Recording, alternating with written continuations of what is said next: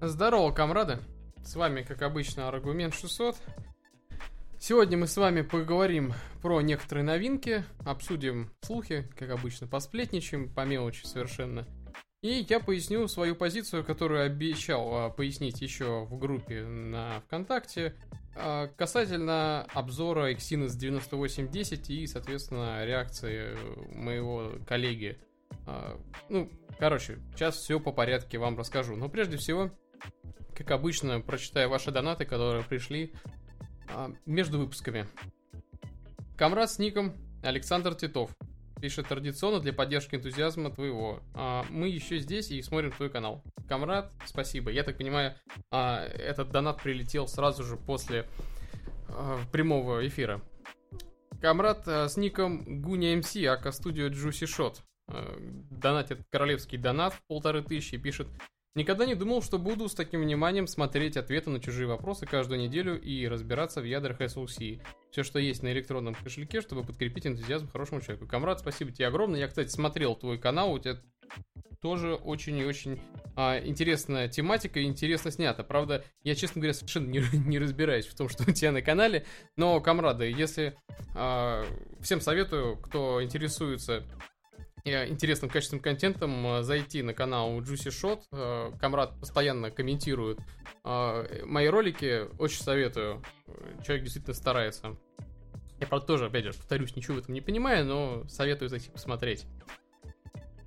Камрад с ником Александр07 пишет Привет, OnePlus 6 или Samsung S9 Обычный не плюс на Exynos Спасибо Камрад, я не знаю, я не знаю, что тебе нужно от телефона Я не знаю, какие у тебя приоритеты И какой телефон тебе просто субъективно больше нравится. Поэтому выбирай то, что тебе нравится. Не слушай никого, а, а просто учитывай мнение со стороны. Вот и все, вот тебе мои рекомендации.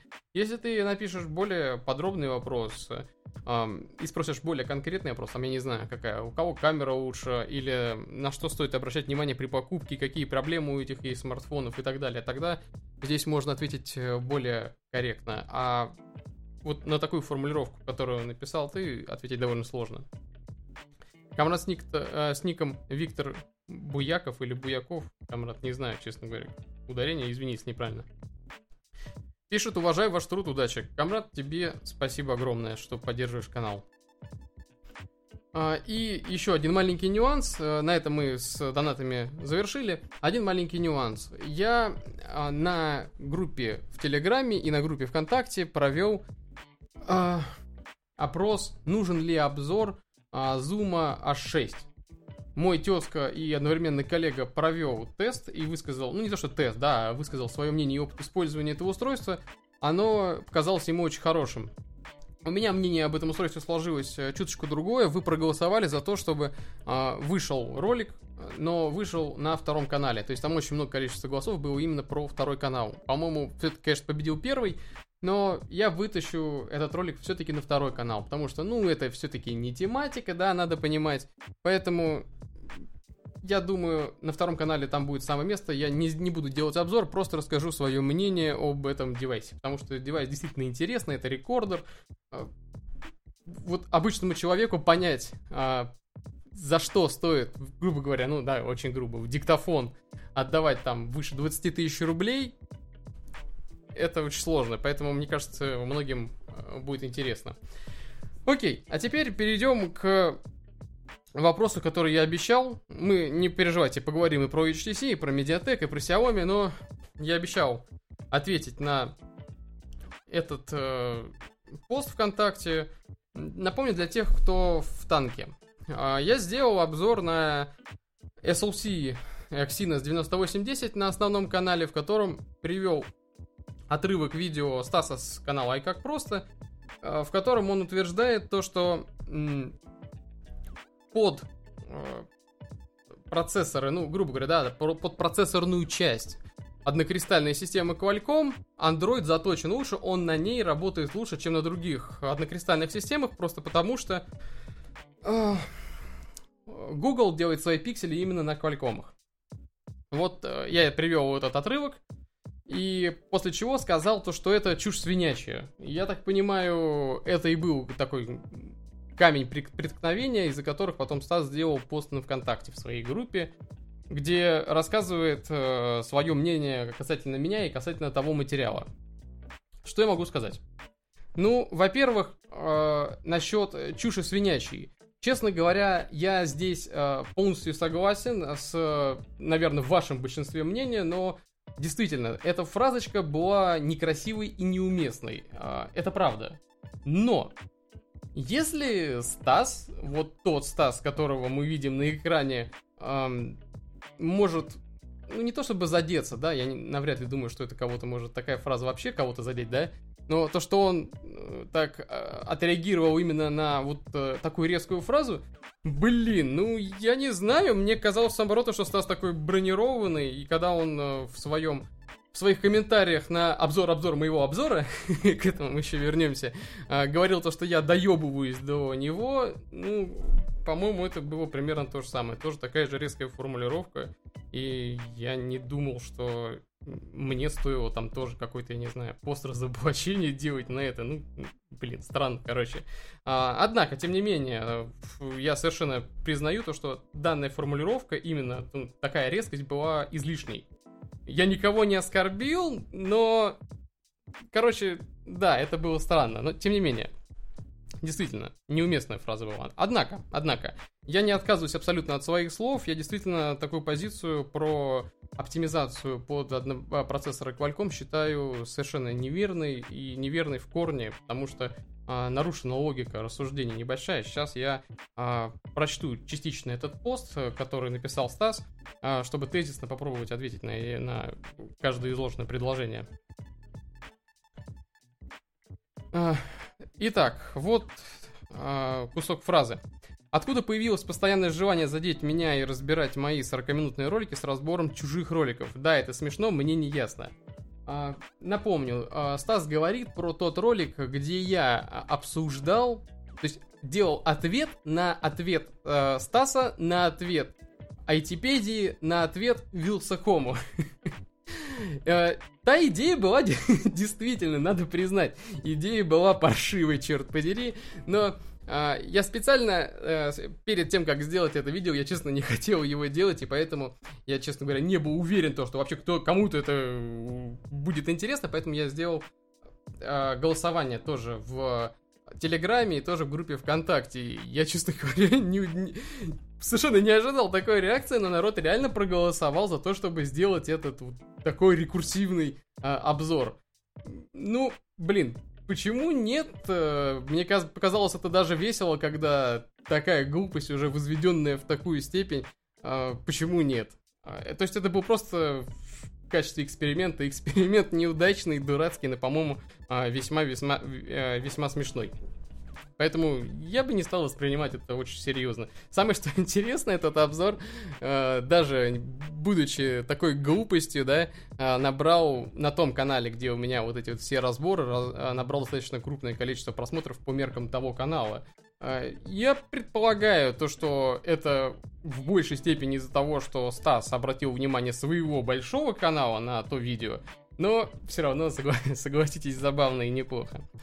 Итак, э, читая дальше. На его конструктивную критику я перестал, восп... Э, я перестал воспринимать после нескольких его тезисов. Например, человек назвал чушью мой тезис о том, что в iMac есть температурные датчики, которые в фоновом режиме следят за нагревом компьютера. Но дело в том, что этот факт известен любому, кто хоть раз разбирал iMac. Часто После этого процесса датчик температуры начинает глючить, и а, операционная система, не имея возможности проверить его показания, начинает раскручивать обороты кулера до максимума, от чего компьютер начинает сильно шуметь.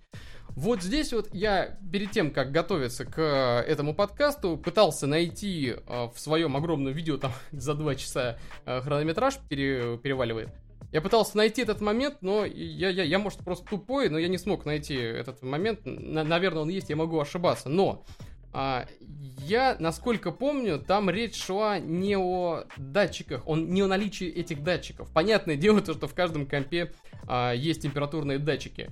И Э, если я действительно это говорил, то я тупой дебил, потому что действительно совершенно очевидно то, что и, и, и в ноутбуках они есть, и в iMac они есть, и даже в смартфонах э, этих датчиков э, штук под 20 стоит. И вы сами можете скачать любую утилиту типа CPU-Z и посмотреть количество этих э, температурных сенсоров. В каких-то телефонах э, их э, больше, например, в телефонах на базе Qualcomm, особенно флагманских, там огромное вообще количество этих сенсоров и датчиков.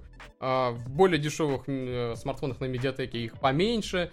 А в некоторых случаях, например, вот на флагманском Samsung, который работает на базе процессоров и однокристальных систем Exynos, там их тоже много, но не все их можно считать. То есть, ну, просто ПО не умеет это делать, и, я так понимаю, не умеет опрашивать эти датчики. Потому что, скорее всего, они имеют какую-то другую маркировку или по-другому работают. В общем, не суть важно. А, насколько я помню, там был разговор из-за того, что система лагает, из-за того, что а, она в фоне постоянно опрашивала датчики температурные. Насколько я помню, у меня вот этот факт вызвал негодование. Вот э, в чем было зерно. И я тогда говорил то, что не может компьютер лагать из-за того, что он часто опрашивает даже большое количество датчиков. По-моему, разговор был об этом. Я могу ошибаться, но, по-моему, это было так. Но, окей. Дальше идет еще один параграф про э, эти сенсорные датчики. Я не буду читать, потому что смысла просто не имеет.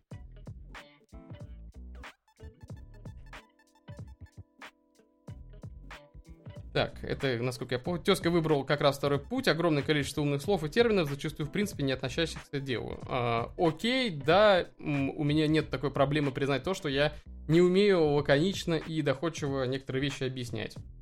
Окей, да, такое есть.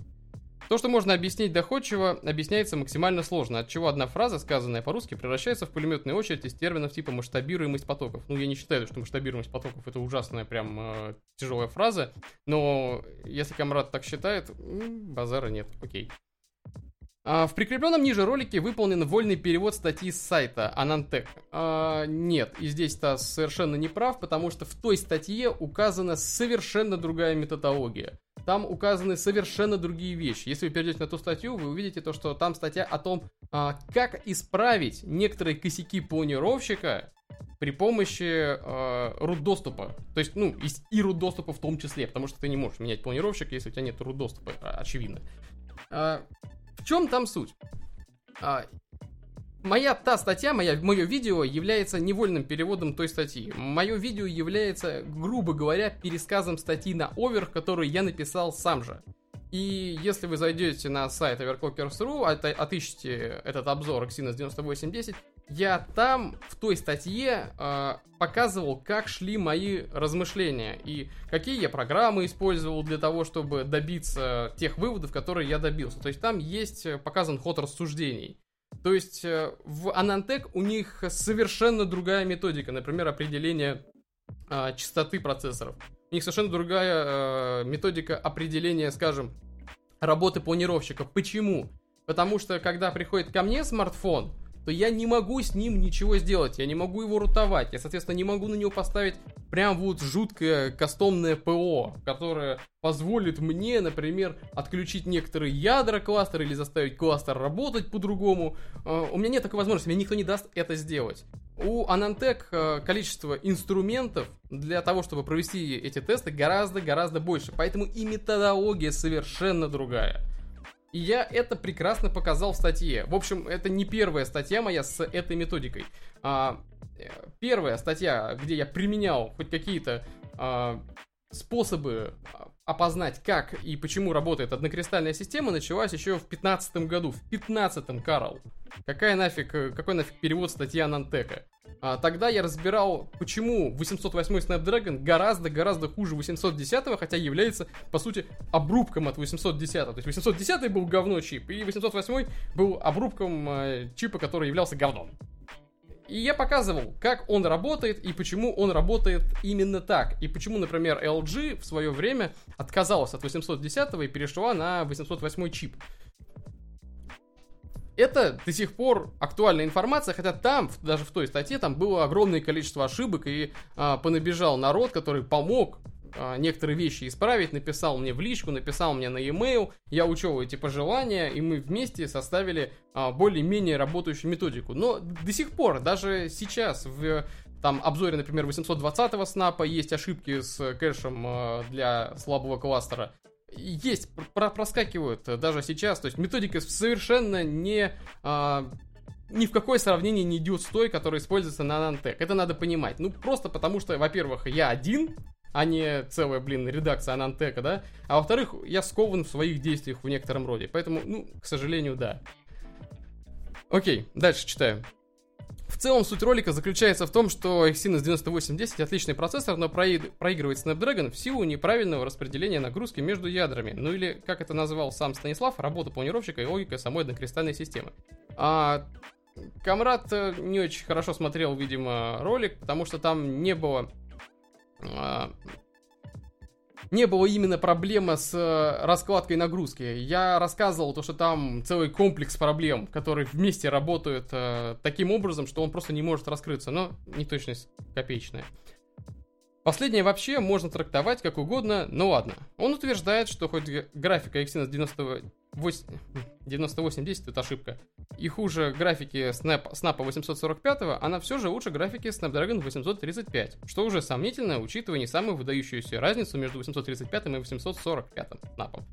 Uh, ну, я бы не сказал, то, что она не выдающаяся. 30% прироста, прироста за одно поколение, на мой взгляд, это очень выдающиеся показатели, которые uh, с трудом удается поддерживать. А если посмотреть, например, на рынок процессоров для ПК именно, то там, там вообще все караул. Там плюс 5%, дай бог, чтобы за, за год поднялась производительность.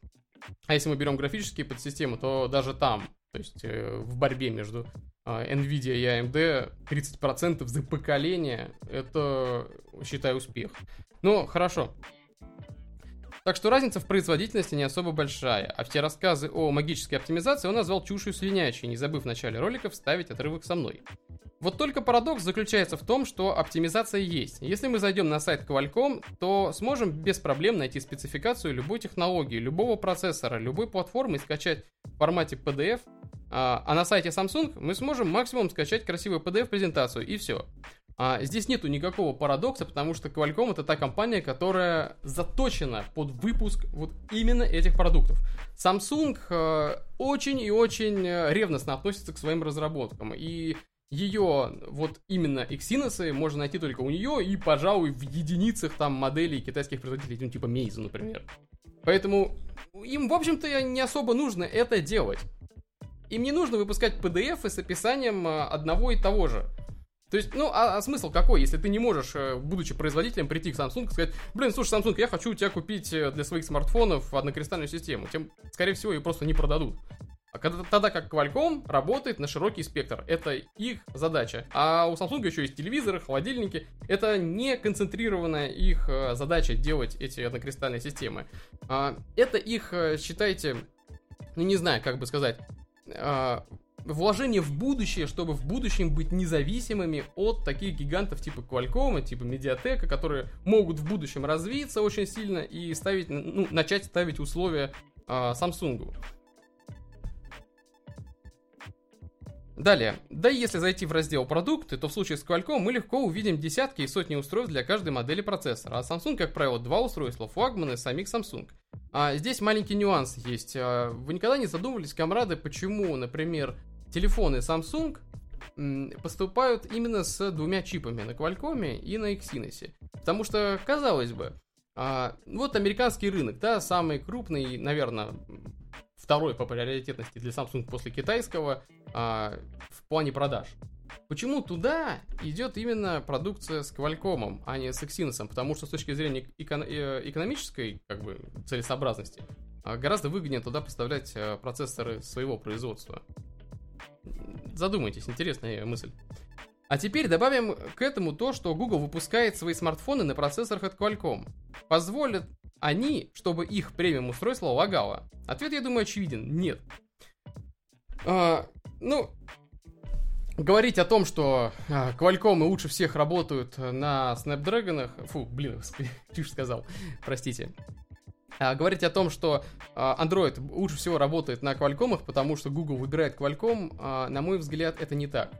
Мне кажется, в случае с Google здесь есть определенная политика выбора однокристальных систем. Дело в том, что Google это корпорация американская, и Qualcomm это тоже, считайте, американская корпорация. Странно было бы, если бы крупнейшая корпорация закупала железо, например, у китайских производителей или у корейских производителей. Не находите здесь маленькую ниточку? А, я не говорю то, что это прям вот э, такой мажорный фактор, но он должен быть явно ощутимый, потому что лоббирование в Америке это, блин, вторые законы, считайте. Но хорошо, я не, даже не хотел об этом говорить. Дело в том, что э, на самом деле э, здесь есть некоторые нюансы. Во-первых, мы знаем с вами очень и очень интересные а, предпосылки того, а, которые говорят нам о том, что, ну, возможно, это так и есть. А, я приведу гораздо лучший пример и гораздо лучшую логику, чем привел Стас. А, помните, была очень скандальная ситуация с м, Intel и AMD. Тогда, когда а, AMD выпустила свои FX, которые фактически являлись э, там четырехмодульными, но восьмиядерными. То есть вроде как ядер, точнее, ядер 8, но модулей почему-то 4. А, фактически это, ну, если очень, да, популярно объяснить, это фактически была такая хардверная реализация технологии гипертрейдинга.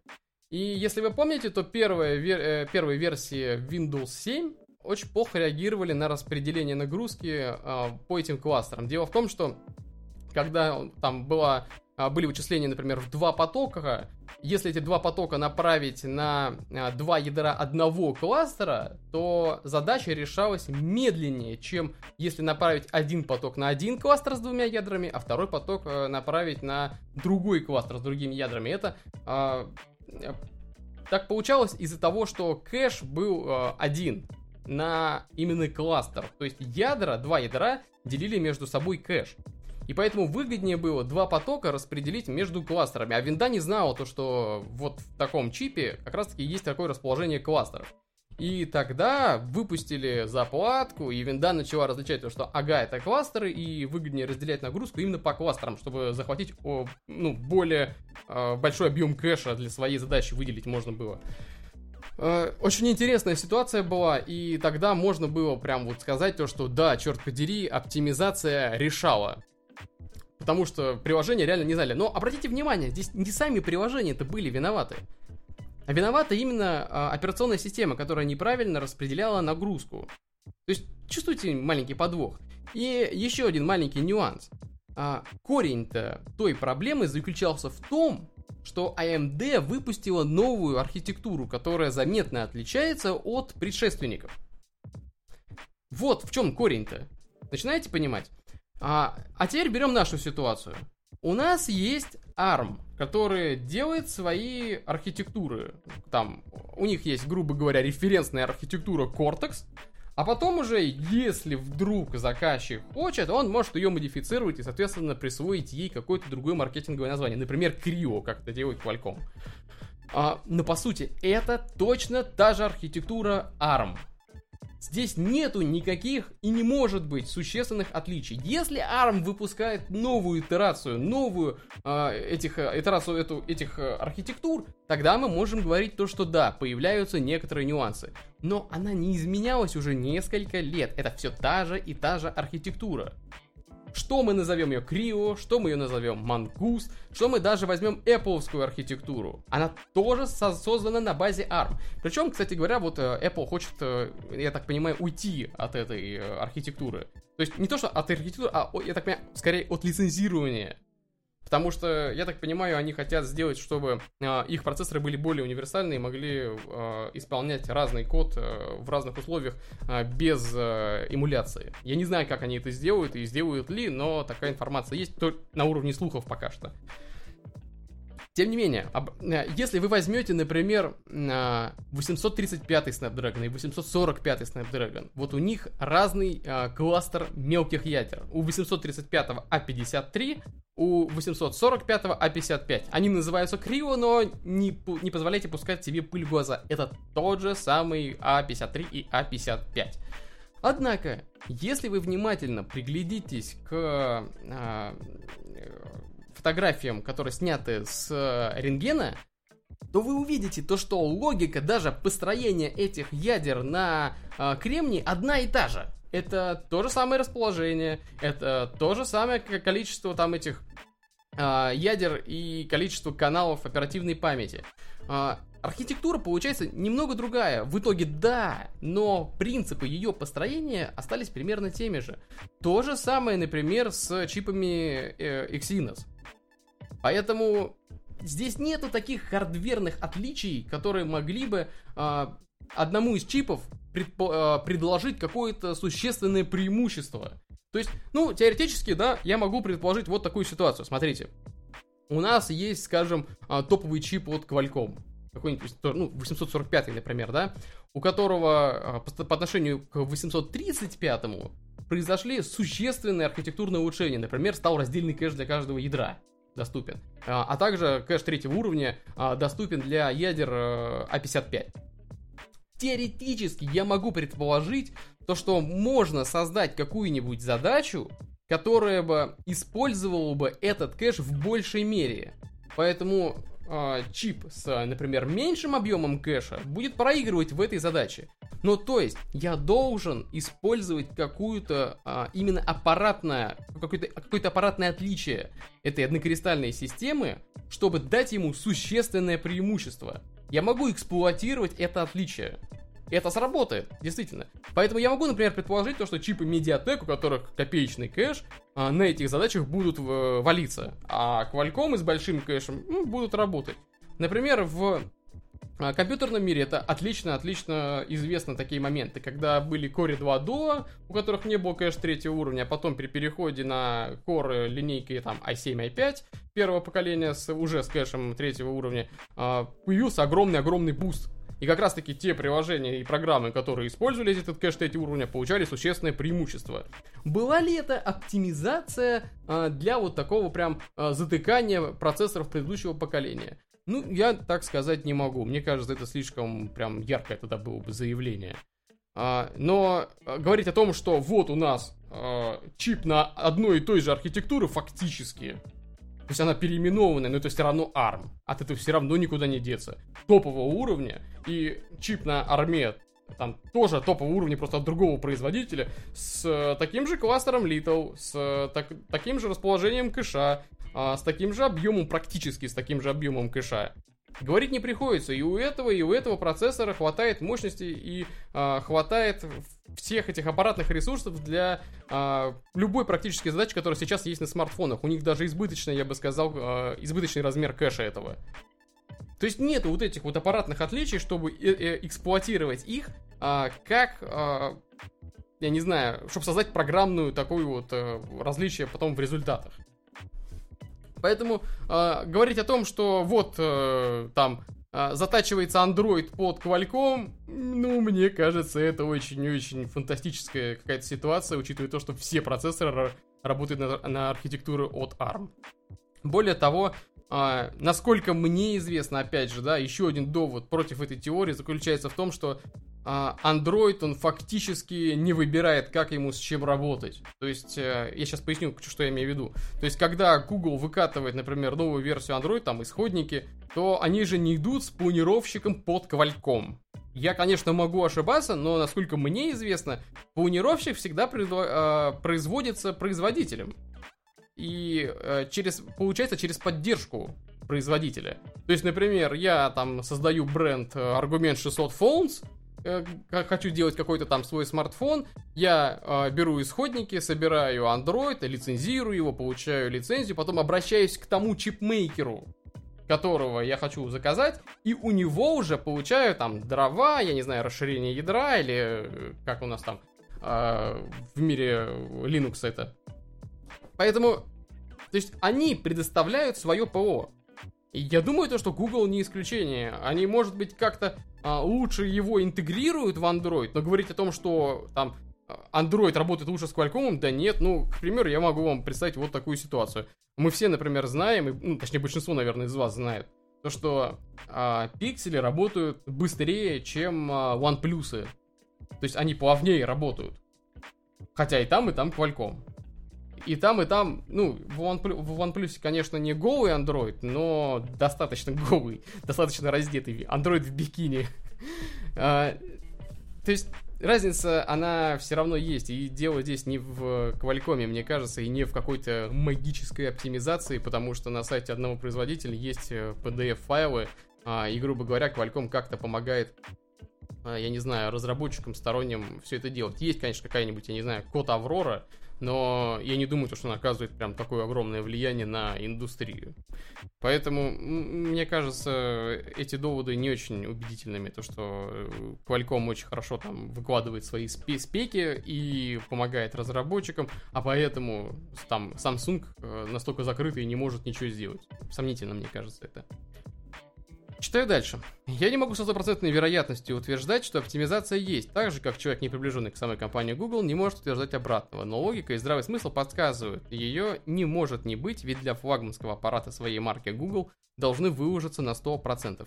А, мне кажется, не в этом суть. Если бы они хотели бы выложиться на 100%, они бы ставили там 8 гигабайт оперативной памяти, установили, устанавливали бы какие-нибудь э, NVMe хранилища и вообще были бы на пике, там, я не знаю, устанавливали лучшее железо, которое они только могли использовать, но на самом деле это же не так. То есть, например, оперативная память, я не сказал бы, что они самую быструю устанавливают. Или а, память встроенного накопителя, там тоже не самая быстрая на Google Pixel. Поэтому я не знаю, насколько этот, э, насколько этот довод э, прям здравый. И я не думаю то, что в какой-нибудь ближайшей хотя бы перспективе э, Google Pixel завоюет такую популярность, и, э, там, популярность выше, чем у флагманов, например, Samsung. Мне кажется, это какая-то фантастика. Поэтому я сомневаюсь, что Google э, вообще на это рассчитывает. Магическая оптимизация, как ее назвал аргумент, это не чушь свинячья. Кстати, я слышал только о собачьей чуши. В чем разница? А, никакой разницы, просто эпитет.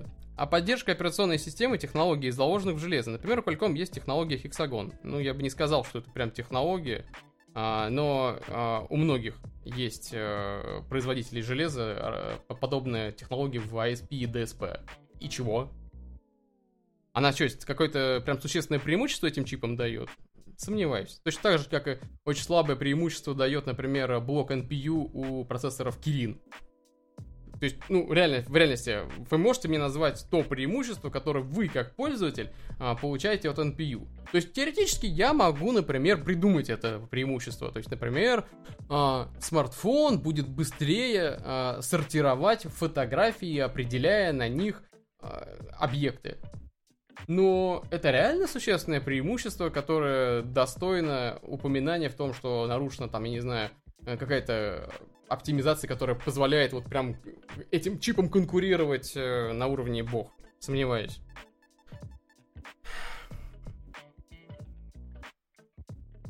И вот только одна реализация этой технологии, ее поддержка на уровне операционной системы способна дать отличный прирост производительности даже в повседневных задачах.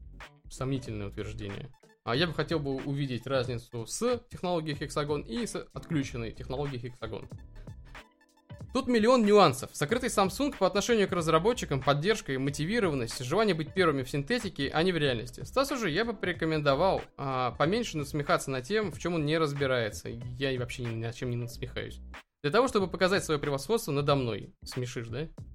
А, я никогда не выставлял из себя специалиста, потому что это путь в никуда. Да и знаешь ли, трансляция чужих наблюдений, как по бумажке, без малейшей попытки их переосмыслить, не лучшая стратегия. Уже объяснил, то, что это не является пересказом той статьи с Анантек. Но раз ты хотел немного пиара, то вот он. Э, пиар провалился. А вам, дорогие 30 человек, за последний час отправившие мне письмо с ссылкой на данную работу, я рекомендую быть менее доверчивым к человеку только от того, что он сыпет непонятные вам технологии. Терминологии, прошу прощения.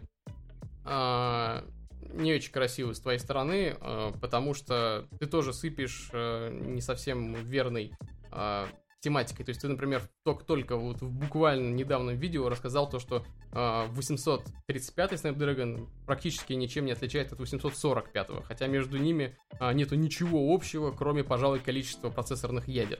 Архитектура разная, логика работы разная, э, кэши разные, размер кэшов разный, память, э, скорость, там, я не знаю, расположение этих ядер на даже кремнии разное, а, архитектура 50, да даже кластер Little, который мы так долго ждали, когда эти гребаные 53 ядра сменятся на 55 разные. Поддержка технологии Dynamic тоже есть, а в высоты в этом нет. А, расположение архитектуры графического ускорителя тоже разное.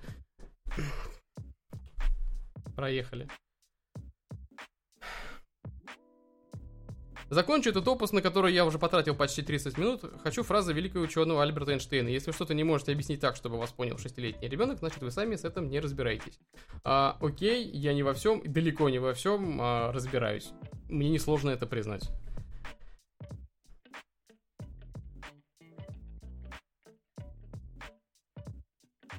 А, ну и, конечно же, у меня комплекс бога. Ну, э, сложновато быть с комплексом бога при 30 тысячах подписчиков. И тем более э, писать комментарии под э, некоторыми публикациями самого Стаса. Обычно боги так не делают. Ну, ладно, мелочи уже. Хорошо, а, проехали. Э, прошу прощения, что прямо остановились на полчаса на этой тематике. Я обещал, что это будет короче, но, блин, камрады, не получается.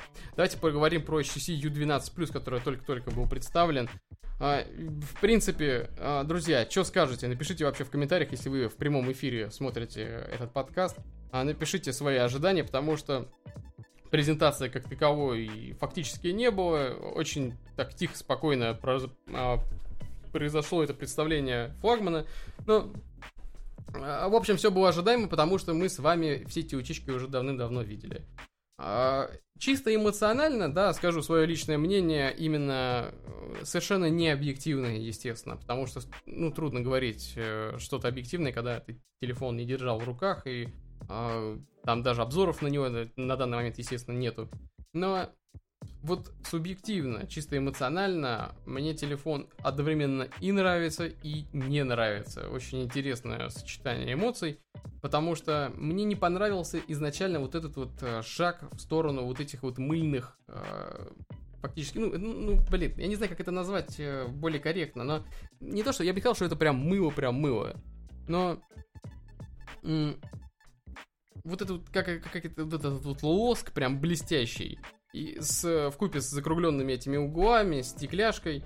Ну, прям это как он выглядит, смартфон, как леденец. Это то же самое было в предыдущих поколениях, и мне это не очень нравилось, потому что у меня лично HTC ассоциировались именно вот с такими серьезными устройствами, которые вот ты берешь, я не знаю, вот еще во времена там Galaxy S4, Galaxy S5, а, и ты берешь Samsung и берешь HTC, и у тебя складывалось такое впечатление, что вот Samsung для девочек, а HTC для мальчиков.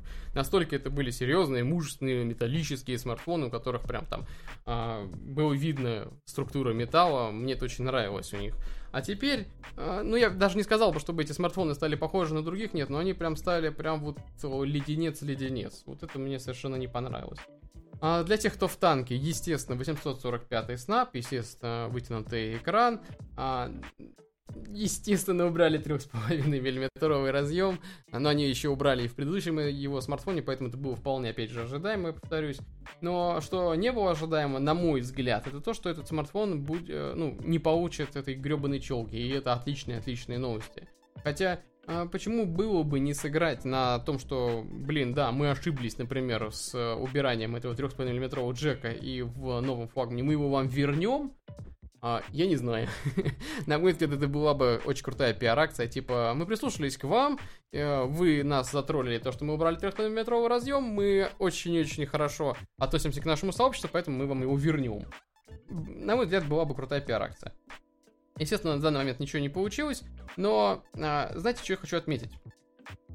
А, мне очень понравилось версия с прозрачной крышкой, несмотря на то, что они не придумали, как там все организовать это, чтобы, ну, вот именно были а, внутренности видны. То есть там видно то, что под этой крышкой, там, конечно, батарейка видна, все дела, а, но не видно именно вот расположение микросхем. Вот, что, мне кажется, стоило бы вот именно обратить на это внимание, а там вот это все закрыто такой декоративной панелькой, и поэтому а, возникает такое ощущение, то, что, знаете, когда новый автомобиль какой-нибудь а, смотришь, открываешь капот, а там такая пластиковая хреновина, которая весь тебе мотор закрывает. И ты чувствуешь себя каким-то, ну, как-то странно, типа, блин, а где железка? вот здесь то же самое, поэтому, ну, какое-то такое вот фейковое ощущение создается. Но, тем не менее, это здорово, то есть это хоть что-то свежее, это было и, на самом деле, в предыдущей модели HTC, но а, то, что они смотрели на это и решили продолжить эту тематику, мне очень нравится. С другой стороны, кстати, очень хор- хорошее замечание. Я точно не знаю, но интересно будет посмотреть. Вот у них, если вы видели, там двойной модуль камеры. Он прикрыт одним стеклом. И очень интересно, а, это стекло, оно находится, то есть она впаяна в крышку заднюю или нет. Это очень важно, потому что, во-первых, непонятно, если разбить крышку, разобьется ли стекло камеры, а во-вторых, а, можно ли заменить стекло камеры отдельно от крышки. Почему это важно? Потому что, когда, если там, грубо говоря, ты его разбиваешь, да, то первое, куда ты идешь, это какой-нибудь AliExpress, чтобы найти, сколько эта крышечка стоит.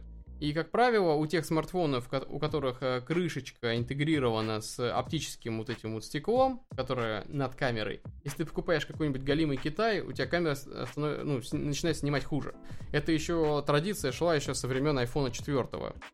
Когда ты разбивал стекло, которым, ну, которое цельное, и, и им же прикрыта и фронтальная камера. И когда ты покупал прям дешевое-дешевое стекло, у тебя фронталка начала, начинала снимать так очень мутно, потому что качество этого стекла было ужасное. И вот интересно, как это реализовано в HTC. Но, судя по конструкции, и потому что фотомодуль чуточку выпирает над э, смартфоном, мне кажется, что все-таки здесь замена раздельная, что это приятно, приятный, очень приятный бонус. А, далее. Мне непонятно, почему они не установили 8 гигов оперативной памяти в топовой своей версии. Опять же, мне кажется, это хорошо очень для бизнеса такой компании было бы, потому что было бы больше поводов взять более дорогую версию. А сейчас, когда у тебя только есть версии с разным количеством наборного хранилища, мне думается, это недостаточный мотиватор для людей, чтобы переплачивать. А, тем более есть, э, мы знаем, категория граждан, которые вообще не считают, то, что оперативная память на что-либо серьезное влияет, и там 2 гигов хватит за глаза, как обычно, поэтому я бы сделал как раз-таки версию для них и версию для энтузиастов, которым всегда мало оперативной памяти, всегда мало наборного хранилища, сим-карт и так далее. А, ну и касательно, естественно, интересной технологии сжатия, которые, ну, там сенсоры у него, которые работают на сжатии корпуса, работают. Мне кажется, а, технология не получит своего развития какого-то дальнейшего, я не вижу перспектив у нее, а, хотя некоторые функции на ней реализованы очень хорошо. К примеру, когда смартфон ощущает то, что вы его держите в вертикальном э, расположении, то есть вы его зажали вертикальным хватом и сжимаете, то даже если его, например, перевернуть в портретную ориентацию, он будет понимать то, что ему не нужно э, реартикулировать изображение. Очень, мне кажется, хороший бонус для тех, кто пользуется очень часто блокировкой э, артикуляции экрана. Я ей не пользуюсь, поэтому особого бонуса для себя не вижу. А, но вообще, вы, наверное, помните еще в более старых флагманах это было там, эта технология была реализована еще более гибко, то есть там можно было приложение вызывать этой штуковиной, а, нажимать, сжимать корпус для того, чтобы камер, а, камера сделала снимок. Ну, это такие мелочи, на которые я бы вот именно при покупке обращать внимание не стал. То есть это не киллер фича абсолютно. А, далее непонятно, я так и не понял, а, каким интерфейсом логическим руководствуется порт э, USB Type-C, то есть будет ли там 3.0 а, или будет 2.0, не совсем понятно, но судя по всему все-таки 3.0, что приятно. Но в целом надо признать то, что вот именно этот смартфон, мне кажется, не станет прям сильно популярным, не потому что HTC там загнулись, они делают зашквар или что-то такое, а просто потому что ну, это очень-очень такой вот узкий девайс, который, ну, наверное, оценит девушки, мне кажется, в большей, э, а в большей мере, но спе- очень специфический все-таки. А, и у него нету прям вот киллер фич. Ну, например, у него вроде как хорошие вот эти вот две камеры. То есть одна обычная, другая э, телефотокамера. Казалось бы, что вроде как э, идея хорошая. То есть они, грубо говоря, в трендах, грубо говоря, все хорошо, но черт подери, когда э, они сделали вторую камеру, они почему-то не сделали, не завезли туда, во-первых, оптической стабилизации, что уже грядет в будущем и уже у нас на носу. А, и конкуренты будут э, этим выделяться, точнее пытаться выделиться. И, во- и во-вторых, установили туда очень-очень темные линзы. То есть там а, размер относительного отверстия 2,6. Э, зачем? То есть, ну, в чем проблема была? То есть это экономия, что ли? Ну, я не знаю. А, тем не менее, вы, наверное, видели э, обзор этого HTC U12 на DxOMark. Это уже какой-то тренд появился. Э, кичится результатами в DxOMark. Я посмотрел на фотографии, действительно неплохо. Единственное, что меня смутило, очень грубая работа HDR. То есть видно то, что там вот самая прям первая фотография на DxO, Сейчас как раз смотрю ее, там, где Эйфелева башня. И у него там видно обводка технологии HDR, то есть, ну, ГАУа, наверное, самая-самая точная фраза. То есть именно обводка того объекта, который контрастный. А, практически все смартфоны сейчас от этого страдают в той или иной мере. Но мне кажется, мне кажется, потихонечку смартфоны уже должны отходить от этого. Ну, то есть, ну, такое ощущение, то, что эти применяются прям вот э, те алгоритмы, которые были еще в допотопные времена, я не знаю, года 2010 когда эти технологии только-только начинали а, появляться в массовом сегменте. Э, тем не менее, очень шикарно работает камера в условиях недостаточной освещенности. Зум-объектив достаточно хороший, чтобы опередить тот же самый Google Pixel 2 э, и, естественно, iPhone 10. А, Баки интересно, хотя работает немного странно, то есть э, видно то, что смартфон пытается различить не только расстояние до объекта и отделить его от фона, но такое ощущение складывается, что он пытается и определить дальность э, одних планов фона от других планов фона, то есть там разная степень размытия идет. Я не знаю, насколько а, это нужно, но выглядит интересно. Потому что когда эта технология ошибается, создается очень странный эффект, как будто мы работаем с каким-то игрушечным объективом. А, ну, в общем-то, и все. То есть здесь революция не, не произошло. А, например, по той же камере, а, тот же Huawei, например, P20, мне кажется, интереснее. Да и вообще, если они ставили на камеру, то, мне кажется, стоило вводить, я не знаю, три, например, модуля, а вот две камеры фронтальных, это совершенно лишнее, на мой взгляд, и неоправданно. То есть, если бы там были разные фокусные расстояния, было бы круто. А так, как-то только ради баке это делать, как-то, на мой взгляд, немножечко сомнительно. А, и еще не совсем понятно, как они позиционируют свое устройство и каким а, покупателям они видят его. Потому что, а, если вы зайдете на официальный сайт, то там очень и очень сдержанная презентация этого смартфона. То есть расписаны вроде как все преимущества, но если их прочесть, то не складывается какой-то общей картины того, на кого нацелен этот телефон мне кажется, это не совсем правильная позиция, хотя, ну, блин, кто я такой, чтобы говорить HTC, как делать смартфоны, да? А, поэтому сомневаюсь, что этот телефон будет успешным, тем более, то, что на него заявлена достаточно недемократическая цена. А какая она будет в России, я прям боюсь представить. Ну, наверное, традиционно 1050-60. И то не совсем ясно, а вообще будет ли он официально ввозиться в Россию? Кстати, хороший вопрос. Потому что некоторые модели HTC, как вы помните, не ввозились. А, впрочем, ладно. Поговорим про Mediatek Helio P22. А чем этот прос интересен? Ну, во-первых, это первый прос а, среднего сегмента на 12-нанометровом техпроцессе. А, теоретически нам это должно дать повышенную энергоэффективность, но на практике, судя по всему, 14 нанометров от 12 нанометров выигрывает не сильно смена, смена техпроцесса. А, должна, но, скорее всего, не получается такого буста, как, как бы мы хотели. То есть говорить о том, то, что а, P22 нам, например, опередит по а, энергоэффективности? 625 Snapdragon или 450, хотя в моих тестах почему-то 450 потребляет больше, чем 625, я показывал это, но, но там был один телефон, поэтому я не думаю, то, что там методика 100% верна.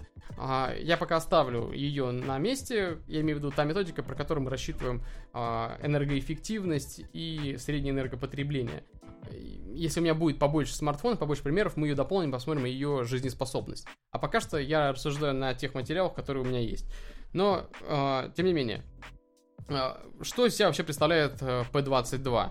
Ну, это как обычно, к сожалению, никаких изменений. Ядра А53, естественно, 8 ядер, э, частота до 2 ГГц. Э, в чем вообще был смысл выпуска этой однокристальной системы? Казалось бы, из-за энергоэффективности, ну, здесь и да, и нет. Во-первых, уже были чипы 14-нанометровые. А, как вы понимаете, 12-нанометровые здесь картину не переломит абсолютно, тем более, если они А53. То есть, если бы это были бы хотя бы Cortex A55, можно было бы говорить про, а, я не знаю, повышенную хотя бы а, производительность на такт. Там, а, например, ARM заявлял, то, что ядра A55 будут и энергоэффективнее, и производительнее не намного, потому что вы видели, например, те же самые снимки. Опять же, возвращаясь к э, Snapdragon, а, что кластер Little 835, что кластер Little 845, что 8895. они очень-очень похожи даже на, вот, на платье, грубо говоря, на кремнии. А, поэтому реализация сильно не изменилась. Возможно, какие-то мелкие улучшения были добавлены, а те, те улучшения, про которые знают только сами производители. Но на практике они все-таки должны быть производительнее. Но здесь мы ничего такого не увидим, хотя хотелось бы. А в чем был смысл? А смысл был в том, чтобы просто обвесить его новыми технологиями. То есть, а, ну, во-первых, Bluetooth 5.0 в средний сегмент, то есть это новый Wi-Fi, ну, не то, что новый, да, это стандарт существует уже давно, но стандарт AC, в, то есть Wi-Fi 802.11 AC будет у нас теперь в среднем сегменте, что приятно, согласитесь. А, ну и, естественно, судя по всему, допилит нормальную поддержку GPS и GLONASS теоретически она должна быть э, очень хорошей. Хотя в некоторых смартфонах на медиатеке действительно реализация GPS очень-очень хорошая, ничем не уступает Qualcomm. Но это очень-очень редкие варианты. Э, я делал отдельно про это сюжет, где вам показ показывал выборку смартфонов э, с медиатеком и с Qualcomm разных вообще совершенно серий. Там видно прекрасно то, что просто шанс встретить смартфон с хорошим GPS а на Qualcomm все еще выше, чем на медиатеке. Возможно, с приходом вот новой серии медиатеков на новом техпроцессе это изменится. Пока что как есть.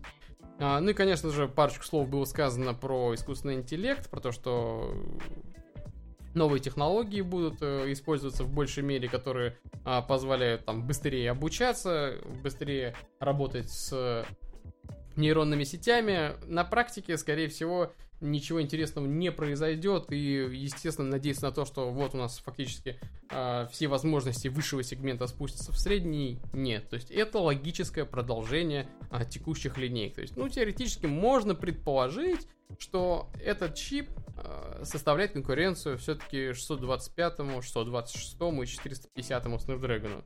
А, похоже на правду.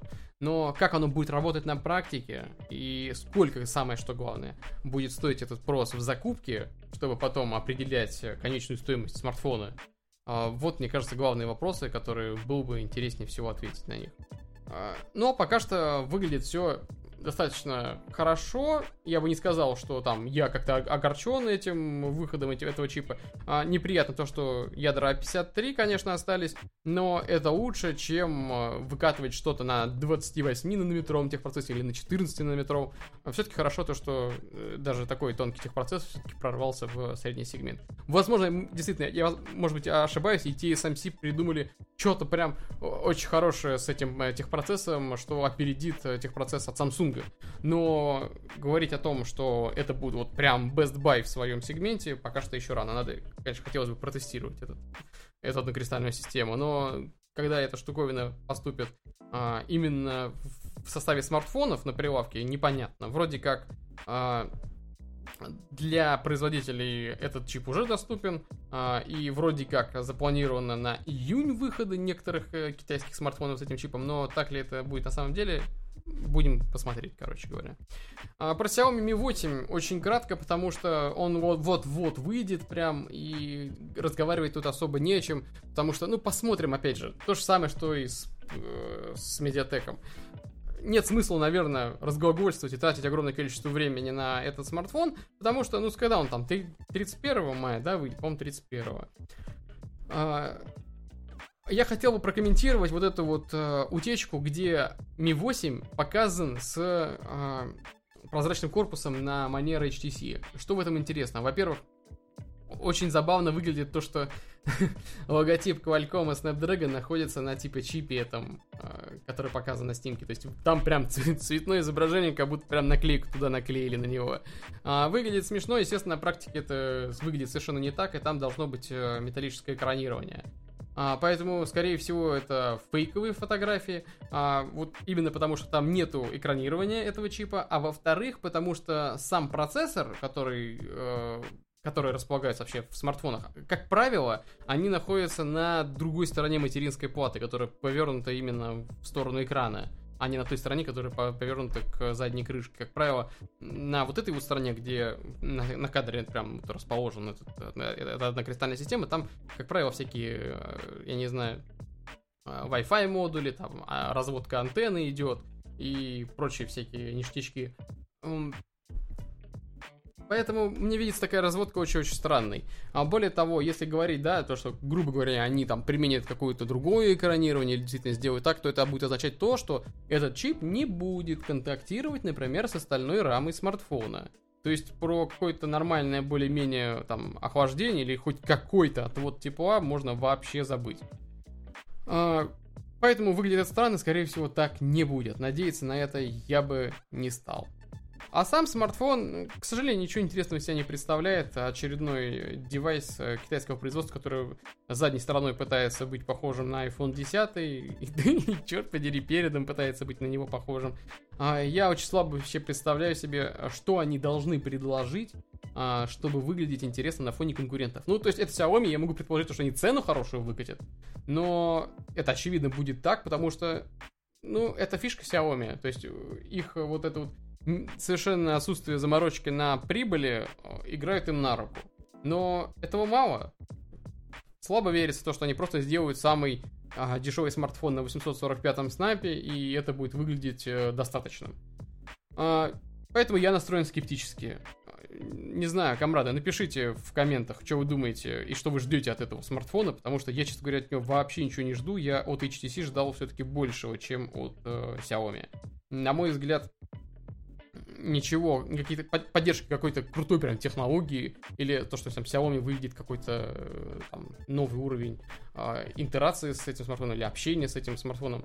Э, ну, мне кажется, это какая-то фантастика. И то, что какие-то новые технологии появятся, тоже вряд ли. Там нет никакого именно э, никакой предпосылки насчет этого нету. А было бы круто, если бы Xiaomi вместе с этим смартфоном вывела бы свою однокристальную систему Surge следующего поколения. А, но это очень-очень сомнительно, потому что если бы она вывела бы ее, то мы бы услышали утечки. У нас были утечки, но то был а, вроде как серч для среднего сегмента. Поэтому, ну, посмотрим, короче. Что ж, друзья, а у меня, пожалуй, на сегодня все. Чуточку затянул сегодня подкаст. Спасибо всем, кто посмотрел в прямом эфире. Спасибо всем, кто а, послушает этот э, подкаст в записи. И, наверное, все-таки маленькое уточнение хочу сказать а, по поводу, возвращаясь к самой-самой первой части этого подкаста. Комрады, не агритесь на других блогеров, да, то есть, например, вот несмотря на то, что у меня, например, к Стасу, ай как просто, а, есть там а, какие-то там замечания, ну, совершенно мелкие, мы все равно, тем не менее, там, все это блогерское сообщество, мы все равно на одной стороне. А, то есть, поймите сами, а, там мы со Стасом похожи друг на друга гораздо больше, чем Стас похож на, я не знаю, Вилсакома или какого-нибудь Сидельникова. А, поэтому, несмотря на то, что там мы можем друг друга комментировать там и агриться, а, не агритесь за место нас. То есть это ни к чему хорошему не приведет. А, если два блогера, техноблогера, спорят о какой-то технологии, о однокристальные системы, не переходя на личности и не оскорбляя друг друга, то, черт подери, это тот спор, к которому, наверное, мы все должны стремиться. Это то, о чем и мы и должны, наверное, спорить. Ну, черт подери, не, не о косичках Шурыгиной же спорить нам, черт подери. Ну, это, наверное, здоровая ситуация, и я бы, наоборот, на вашем месте поддерживал, а не обсирал блогеров, когда случаются такие вещи. Я приглашал, кстати, Стасу на а, подкаст, предлагал прийти, но, к сожалению, ему не интересно. А, вот именно это как раз меня и больше всего печалит. То, что, мне кажется, было бы интересно, когда а, блогеры разговаривают именно о технологиях. Черт подери, потому что они техноблогеры. Ну что ж, друзья, ладно, все, заканчиваю. У меня на сегодня все. Всем пока, всем спасибо за внимание.